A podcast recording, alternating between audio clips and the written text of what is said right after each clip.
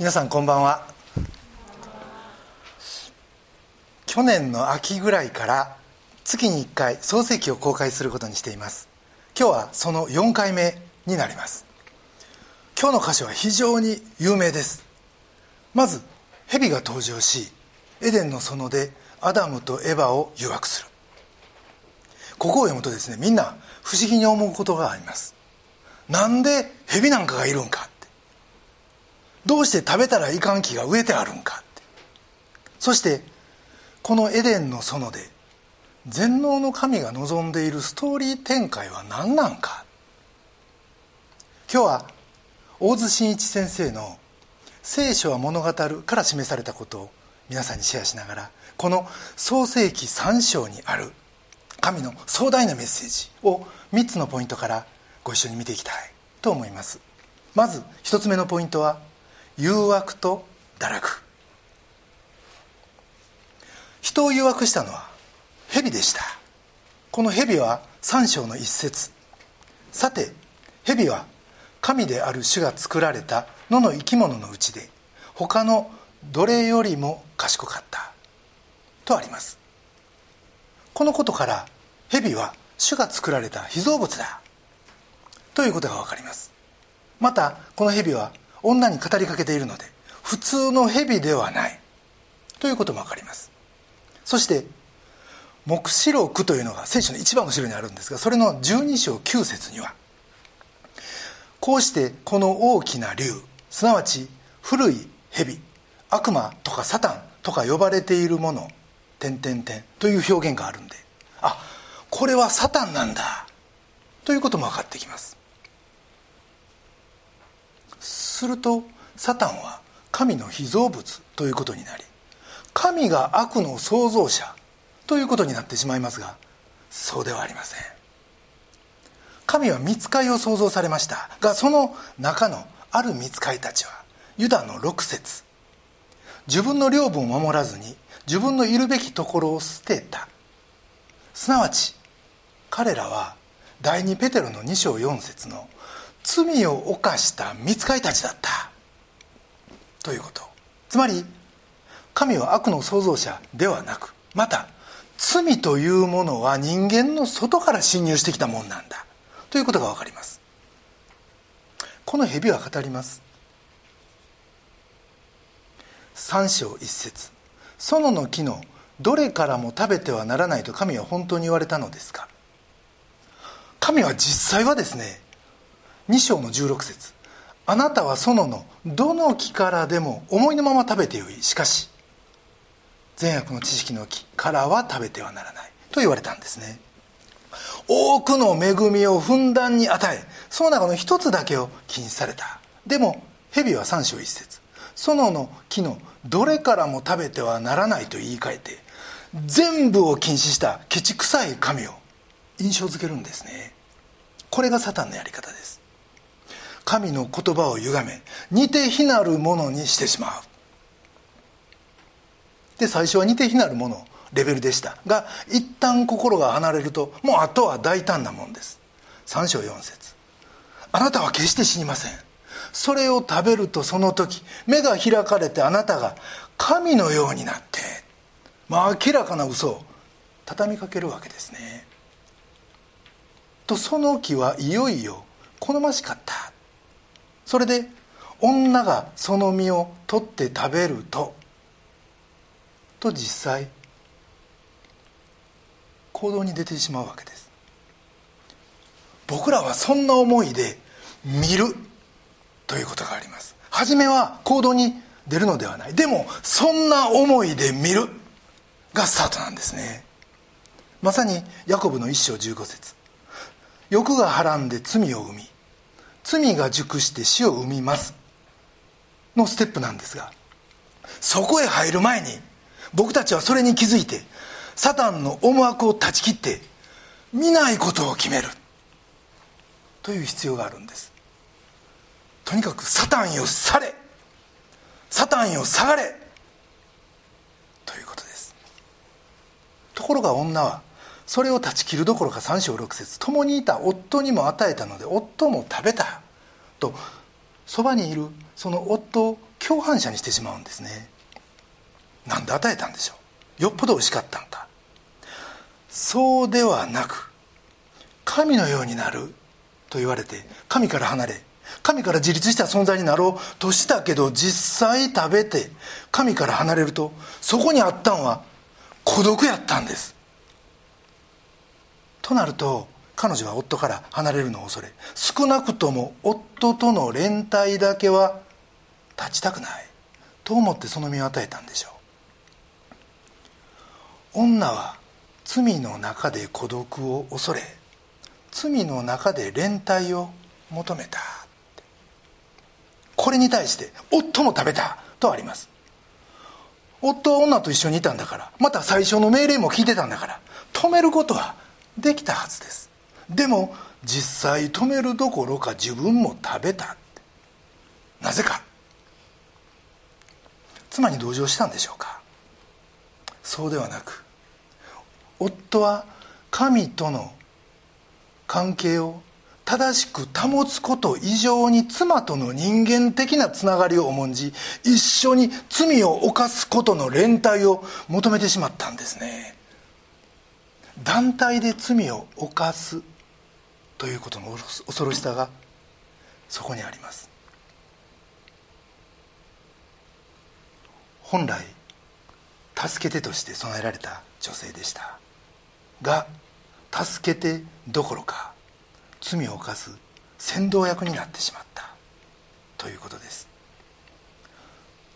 一旦罪を犯すと一緒に罪を犯す。とその罪の連帯からなかなか抜け出せないということもここから見て取ることができます。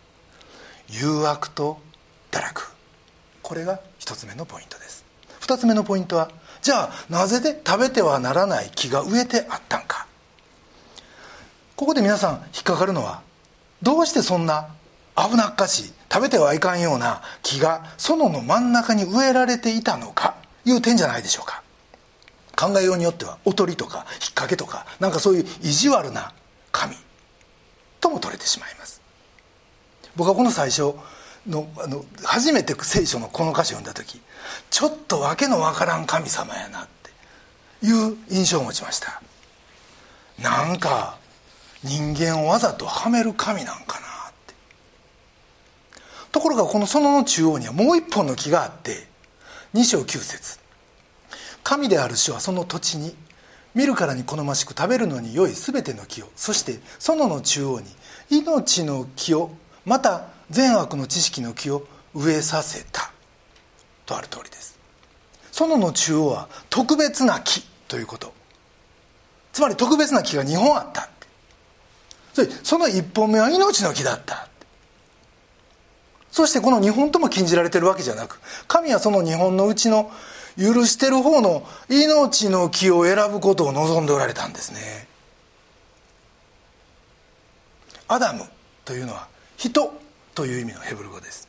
だから全ての人がこの命の木を選ぶことを神は望んでおられるんです。実はそれは僕らも例外ではなく僕らの前にもこの命の木とそうではない。命から目を背けるもう一本別の木が置いてあって僕ら一人一人は実はアダムであってやっぱり命の木を選ぶようにと招かれてるということです。新明記の3章30章19節にはイスラエルの人たちがエジプトから脱出しヨルダン川を渡ろうという時になって神がそのイスラエルの人たちに語りかけたこんな言葉があります。私は今日あなた方に対して天と地を証人に立てる。私は命と死祝福と呪いをあなたの前に置く。あなたは命を選びなさい。あなたもあなたの子孫も生き。とにかく命を選べ。エジプトから救い出されたイスラエルの人々に対しあなた方はもう神の民になったんだから。これから生涯を通して命を選び続けなさい。命を選ぶということは神を愛するということ。神に従い神にすがるということ。それは神があなたの命なんだから。とここで語ってるわけですね。ですから神は最初の人だけではなく全ての人にこの2つのチョイスを与えてる。これは僕らも同じなんですね。やっぱり二者択一が目の前に置かれてる。一つは命の道です。神を愛し神に従い神の御心を願い求め続けて生きる生き方。もう一つは神を愛さず。神に従わない生き方。自分の力で知識を得押しのける生き方です。聖書がいさめる。自分は神になるって。そういう生き方です。もし命に背を向けるならそんな滅びを刈り取る生き方になってしまいます。神は僕らが他に選択肢がないからもうしゃあことなしに命を選ぶ。ではなく自分から進んで命を選ぶようにと。あえて選択肢を設けられました。創世記には神の作られた世界は良かったって本当に良かったとある。この非常に良かったの宣言の直後に命を選べと言っておられるんですね。これが最後の決め手やと。この世界が神の御心にかなう世界として完成されるためには僕らの選択が必要なんだって。僕らが神を選び神を愛することを選ぶ。それがこの世界の完成形なんだと神は言っておられるんです。人が神を愛そうがどうしようが世界はもう天地万物の神が作ってポンはい終わり。じゃないということですよ。僕らが神を愛することによってまず僕らの人生が意味のあるものになる。そして家庭も外の仕事もみんなが豊かに祝福されそれを通して世界が調和の取れたものになる。これが完成だと神は言っておられるんですね。僕にはお医者さんの友達が何人かいるんですが順天堂に勤めてる友人から日野沖夫というクリスチャンのお医者さんを紹介してもらいました。その順天堂でがん哲学外来いうのを始められたお医者さんです。このがんと哲学はどんな取り合わせなんかなと思いますがまずがんにかかった人やその家族は死を意識するようになります。自分がこれまでどんな生き方をしてきたかを考えるしまたがんの場合余命宣告というのを受ける場合もありますから今度はどのようにその時期を過ごすべきかということも真剣に考えます。でも医療の現場でまず医師のなすべきことというのは病状を伝え考えられる治療の手を尽くすこと。もうそれで手一杯だ。でもそんな時に私の残された人生どう生きたらいいんでしょう？どう保ったらいいんでしょうという質問されてもそこまで手が回らないというのが実情だと。でも日野先生はそれでは本当にお患者さんが必要としてることを供給したことにならないというんですね。患者が尊厳を持って人生生き抜くことにもっと心砕く必要がある。と日野先生は言います。日野先生はクリスチャンですからがん福音外来という名前でもよかったんかもしれません。がそれを言っちゃうと文句を狭くしてしまうので他の宗教を持ってる人でも抵抗のない哲学という名前にしたそうです。哲学なんていうと難しく聞こえますがでもそれはどう人生生きていくかいうことです。日野先生はいろんな本出しておられてその中に患者さんの一問一答というのがありそこに余命宣告を受けた患者さんの質問が載ってます。それは自分はあと数ヶ月で死ぬということがどうしても受け入れられない。何も手がつかない。気持ちの整理がつかない。一体どうしたらいいんですか？という質問でそれは口にするかしないか別にして全ての患者さんのうめきなんですね。でも医者には聞けない。それに対し日野先生の答えはこうです。あなたは命以上に大切なものなんかないというこれまでの考えを捨てなければダメだ。ってそれ聞いてびっくりしました。医者は本来命に使えるもんですよ。それも生物的な命に。それを大事にしそれをながらえることに医者の技術が求められそれができる医者がええ医者だと言われる。でもこの先生はそこにゴールはないと言うんですね。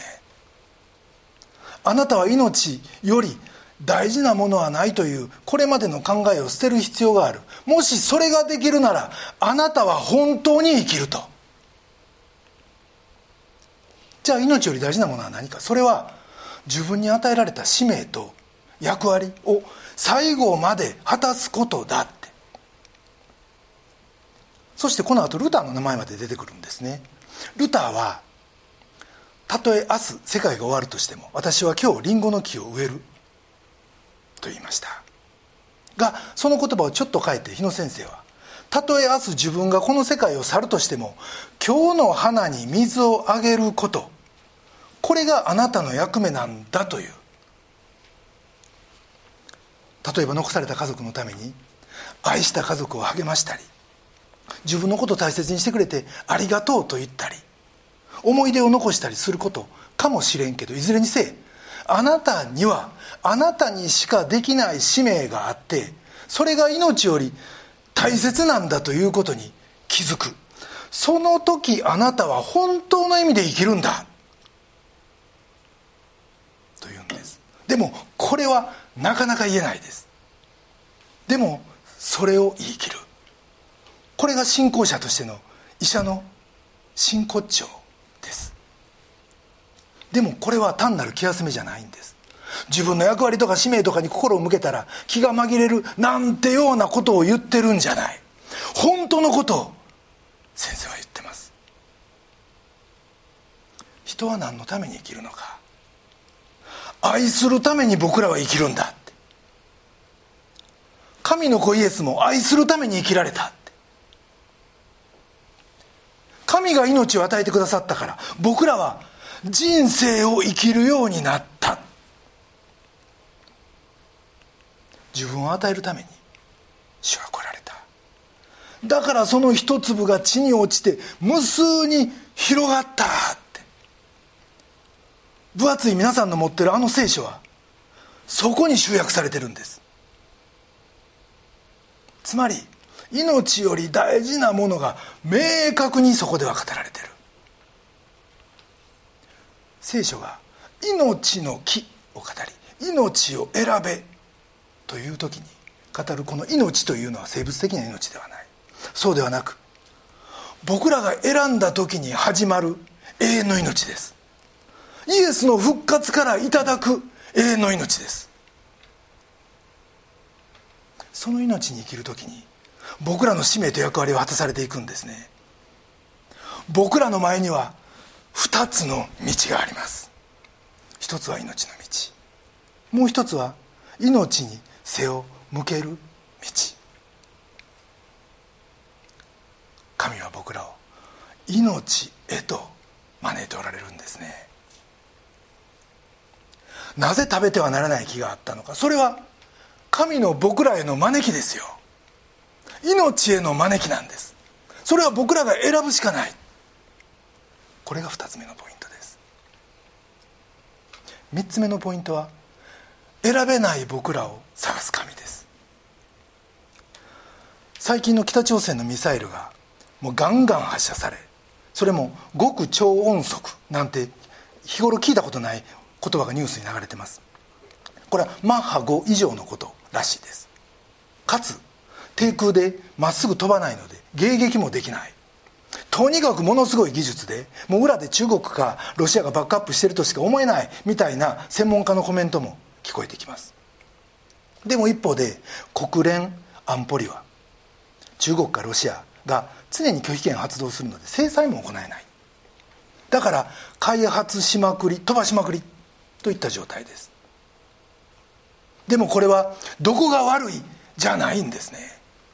欧米は少なくともこの100年アジアを侵略し好き勝手してきた。その歴史の反動とも言えるわけです。みんなが間違ってしまったんです。またみんながいろんな知識持っててそれ使って非道をなす。その非道をやめさせるだけにまた別の非道がなされるって。もう泥沼ですよ。なぜか。それは命の木に背を向けて知識を手に入れたからなんじゃないでしょうか。知識はいいもんです。でも神に背を向けた人の手に知識が転がり込んだ時恐ろしいことが始まるということですよ。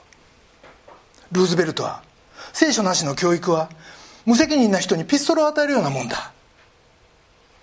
と言ったそうですが今やその聖書なしのピストルが世界に蔓延しているということです。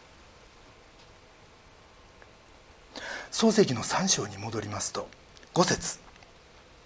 それを食べる時目が開かれてあなた方が神のようになって善悪の知るものとなることを神は知ってるんですときました。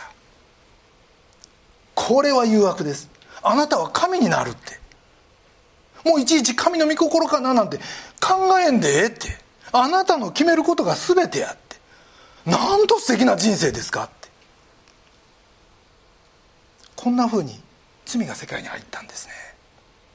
でもそれで本当に自由になったんかって。世界見てどうですか？自由ですか？お互い疑心暗鬼でやりたくもない戦争に駆り立てられてる。神の与える使命や役割に目注ぐことなくどう考えてもしょうもなくて虚しいことに時間や力をみんなが注いでる。これが自由かって。これが神のようになりたいと思った人間が最終的に勝ち取った姿なんかって。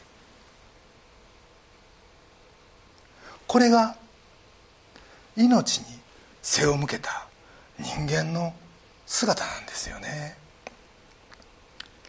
マタイの6章33節まず神の国と神の義を求めなさい。そうすればこれらのものは全てそれに加えて与えられます。まず神を求めよう。そうすればみんな与えられる。の御言葉を聞くこともなく人は別の道を選び続けてきました。神はまず人が神を選ぶことを見届けたかった。僕らに任したんです。それは愛は強制されて選ぶもんじゃないから。自発的に告白するもんやからです。この後婚約式がありますが本当にそうだと思います。人が愛を選ぶ時神を選ぶ時本当の幸せがやってくるんです。これは世界の初めの時だけやない。神は今この瞬間も僕らの目の前に同じ選択肢を置いておられます。僕らは人生の中でいろんなこと間違った選択をしてきた。事実そうです。でも遅すぎないんです。いつでも選び直せる。神はそのこと待っておられるんですね。僕らクリスチャンはすでに選んだものです。でもそんな僕らも毎日選ぶ。今日選んで終わりやない。明日も明後日も選び続けて命にとどまり続ける必要がある。でもそれは何かものすごいことやるんじゃない。僕らが生活の中で困り果てることがあると思うんです。でもその時に少し神に手を伸ばす。少し神の方に顔を向ける。それを神はご自分を選んだとみなして喜んでくださるんですね。僕らは信仰の大きな決断いつも求められてるわけじゃない。かつ僕らはそんなことできないですよ。むしろ平凡な毎日毎日の積み重ね虚しさの方が勝ってる時が多いです。でもそんな中で僕らが弱い自分ですけどあなたを選ばせてください。そういう祈りを神は喜びまた聞き入れてくださるということです。誰の作かは分からないんですがこんな詩があります。絶望が私を破壊しそうになる時私は命を選ぶ。神は一体何を考えておられるのかと思う時私は信じることを選ぶ。厳しい現実に苦しみ逃げ出したくなる時私は忍耐を選ぶ。失望と悲しみに押しつぶされそうな時私は弱さを打ち明けることを選ぶ。思い通りにことが進まない時私は手放すことを選ぶ。人に向かって指をさしたくなる時私は許すことを選ぶ。諦めたくなる時私は目的を持って行動することを選ぶ。どうしてこんなことができるんか。どうして自分のピンチの時にもう嫌だと思う時に命を選ぶことができるんか。人間の不相アダムがあんな失敗をしでかしてあの時点でなんで僕らが成功できるんか。それは僕らが一人じゃないからです。イエス・キリストが僕らに与えられそのイエス・キリストが僕らのために死んでくださりよみがえって今一緒におられこの方が僕らにそれをさせてくださるからです。イエスは弟子たちに6章の35節。ヨハネの6章35節。私が命のパンです。私のもとに来るものは決して植えることがなく私を信じる者はどんな時にも決して買うことがありません。と言いました。このイエスの言葉はイエスご自身が地上の生活の間中ありとあらゆる試練と誘惑を通りながらも命を選び続けたお方やからこの言葉が語れるんですね。この方が私たちを命を選びなさいって。私は私自身をあなたにあげるって。だからあなたは命を選ぶことができるんだって。励ましてくださってます。創世紀の3章では人は命を選びませんでした。愛することを選ばなかった。そして恥ずかしくなったとあります。だから自分の体を覆って自分の姿を隠しました。自分からも人からも神からも隠した。そんな自分は自分も見たくないし人にも神にも見られたくないって。愛が破れ命を選ばんかった結果がこれです。そして8節を見るとそよ風の吹く頃彼らは神である主が園を歩き回られる音を聞いた。それで人とその妻は神である主の御顔を避けて園の木の間に身を隠したとあります。彼らはそれまで大好きだった神から隠れました。神との断絶が生じたんですね。そばにいることが一番いいことやと思ってたその神を避けるようになった。恐れと不安と断絶。恐れと不安と断絶。これが命に背を向けた時に僕らに入り込んでくる現実です。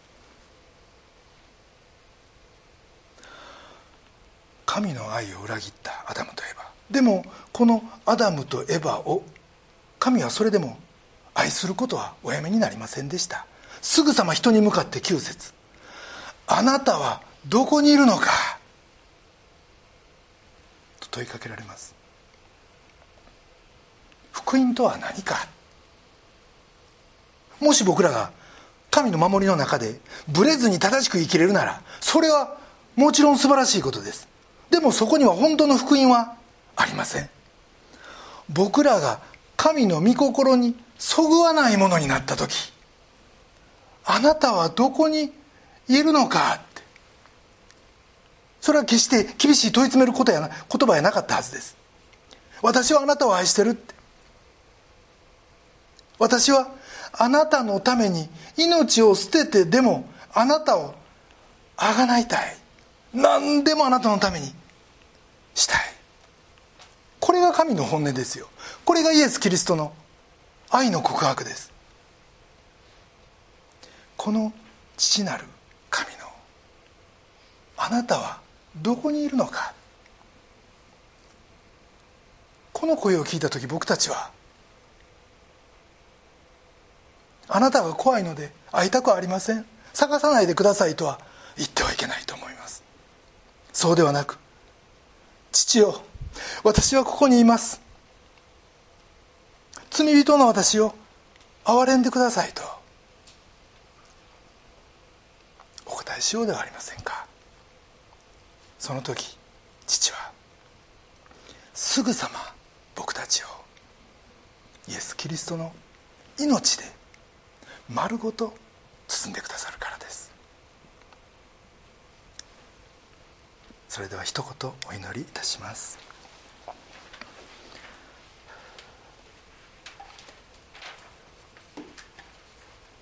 愛する天のお父様尊き皆をあがめます。